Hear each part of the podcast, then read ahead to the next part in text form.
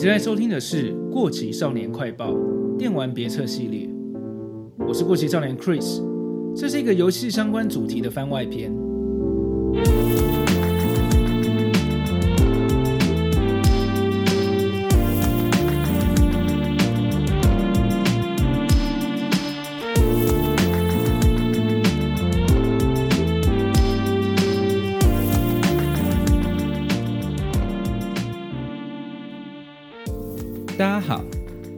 这集是电玩别册的 EP 三。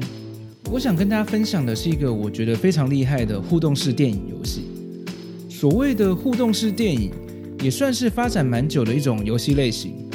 追溯它的源头，可以说是从冒险游戏 AVG 发展过来。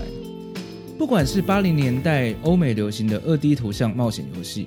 或是在日本发展出自成一套的文字冒险游戏、恋爱游戏或电子小说等等。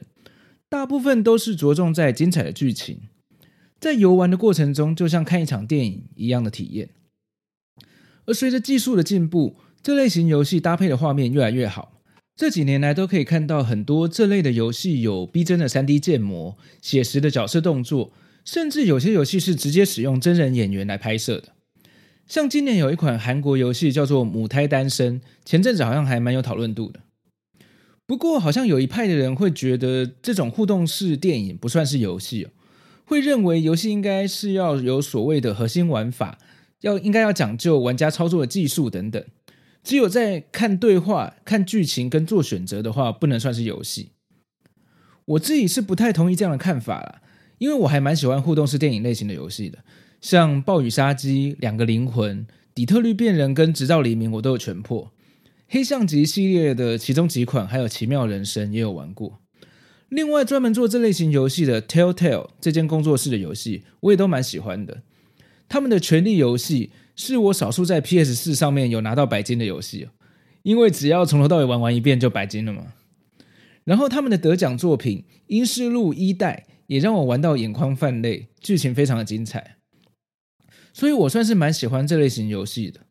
因为就像我喜欢看漫画一样，一段精彩故事对我来说就是很棒的娱乐体验。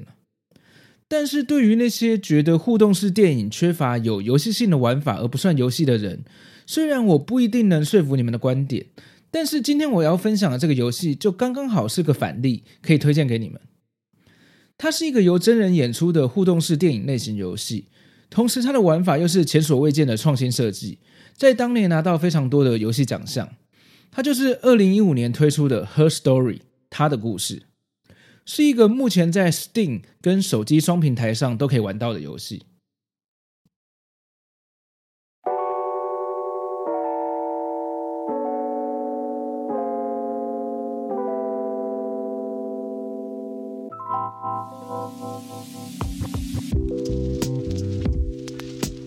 《Her Story》的玩法非常特别。想象一下，你人在警察局里面的档案室，使用他们老旧的电脑。电脑中有个搜寻资料库，当你输入一个关键字，按下搜寻后，会跳出一段段有说到这个关键字的审问影片。这些影片都是一九九四年的时候，警方为了一个谋杀案，花了几个月的时间审问一个叫 Hannah 的女人的影片片段。画面中就是一个女人独自坐在一个房间中，不断的说话。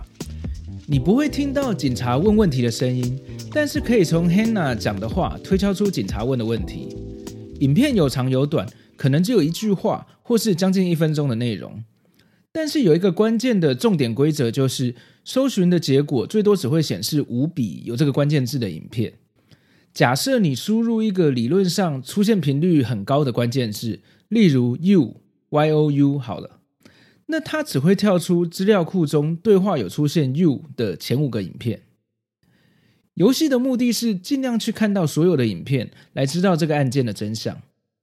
而资料库中总共有两百七十一个影片片段，所以你就要尝试用更精准的关键字来看到更多的片段。游戏的一开始，系统先帮你预设用了 “murder” 谋杀这个关键字，搜寻的结果有四段影片。每一部的画面中都会显示当时录影的时间。第一个片段是这个女人 Hannah 被警察告知说这是一个谋杀案。第四段影片的时间则是半个月后，Hannah 要求要找律师，看起来像是被警察怀疑他就是凶手的样子。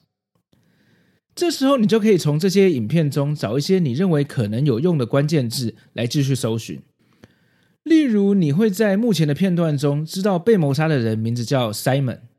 那你接下来就可以输入 Simon 来搜寻其他的影片。呃，这边先说明一下，这个游戏内建的语言，包括影片的字幕跟搜寻的输入，只有英文跟日文两种。好像网络上有汉化的外挂，有需要的话可以去找看。这个游戏最关键的设计巧思，就是刚提到的，搜寻的结果只会显示出时间排序比较前面的五个影片，而每个人想要搜寻的关键字可能都不一样嘛，所以大家看到影片的顺序就会不一样，理解这个案件全貌的过程也会不一样。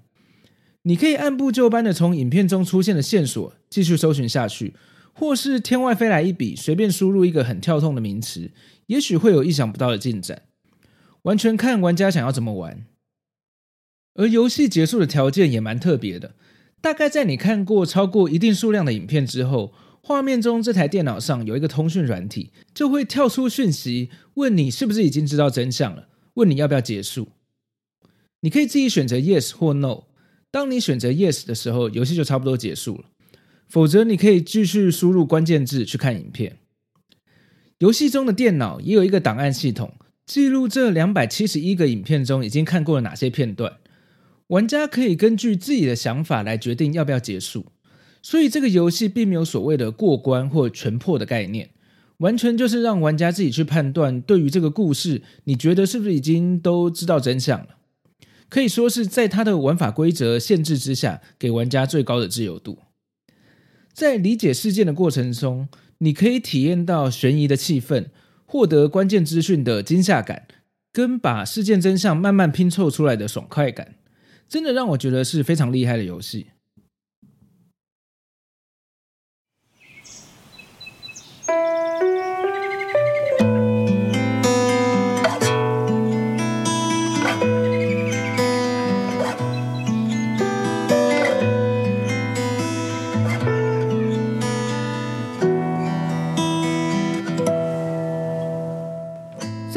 介绍一下这个游戏的制作者，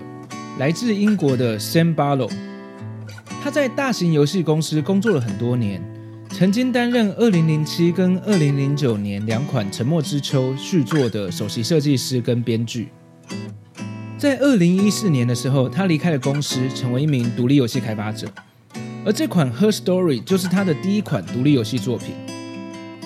Sam Barlow 是一个重视剧情叙事的游戏设计师。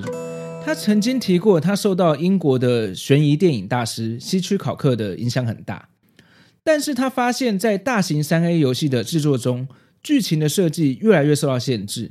他认为，短期内这种主流游戏并不会注重在追求故事叙事方面的艺术，所以他决定离开公司，走上独立开发的道路。和三 A 游戏相比，《Her Story》这个游戏当然在规模跟画面的呈现上阳春了很多。但是在 Sam Barlow 所重视的剧情叙事上，这个作品真的充满了爆炸性的创意。而让这个游戏的叙事能成功呈现出来的另外一个大工程，就是影片中饰演 Hannah 的演员 Viva Seifert。他的本业是一个摇滚歌手，之前跟 Sam Barlow 在大型公司中的另外一款被取消的游戏中有合作过。Sam 对 Viva 的印象深刻。认为他非常擅长于理解台词，以及在表演中能表现出他想要的潜在台词。而这边所谓的角色潜在台词，正是 Sam 在做这个游戏时的重点目标。他曾经在二零一六年的游戏开发者大会 GDC 的演讲中提到，潜台词是电影叙事常用的技术，但是在游戏中却很少被用到。游戏中角色的潜台词能让玩家发挥想象力。投入脑力去思考，进而更沉浸在故事中，创作出一个围绕着潜台词来发展游戏的故事，是他当初想做《Her Story》这个游戏的一个目标。而 Viva Seyfert 在这方面完美的诠释了这个角色。